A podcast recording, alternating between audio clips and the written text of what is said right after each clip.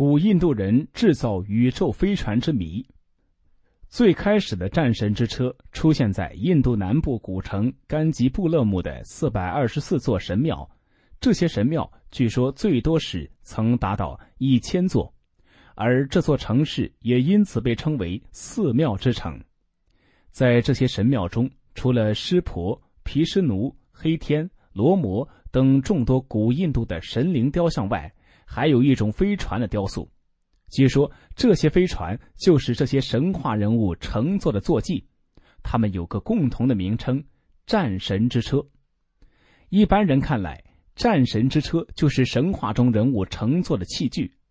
然而，一九四三年，印度南部的麦索尔市梵语图书馆却从一座倒塌的庙宇地下室中，发现了一份题为《Vamana Shastra》的古代梵文简本稿件。这份篇幅达六千行之多的资料，详细记载了战神之车飞船的驱动方式、构造、制造飞船的原料，乃至飞行员的训练与服装等众多细节。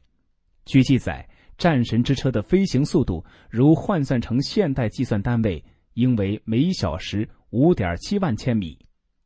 近年来，印度翻译学者和技术专家们合作。竟然根据印度古文献仿造出了飞行速度达每小时五点七万千米的飞船，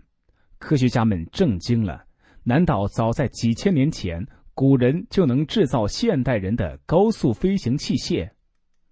当这份载有战神之车的文献被发现时，人们开始怀疑，这些神话故事是否真实发生了，神话人物是否真实存在过？而且文献中多次指明，飞船呈金字塔形，顶端覆盖着透明的盖子，这简直就是传说中的飞碟。难道是外星人制造了这种飞船？连科学家们也无法回答这些问题。飞船的驾驶方法也被记在这份文献中，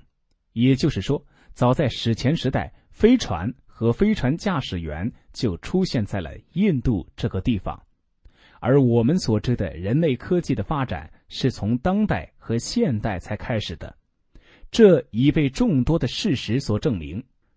有人由此猜测，那时的人们看到了一个这样的飞船，而这个飞船却是外星人乘坐着到地球上来考察的。外星人离开时遗弃了一个飞船，然后人们就根据这个飞船仿造出了其他的飞船。而带来飞船的外星人也被人们认为是神话中的人物，然而这一切都无法得到证实。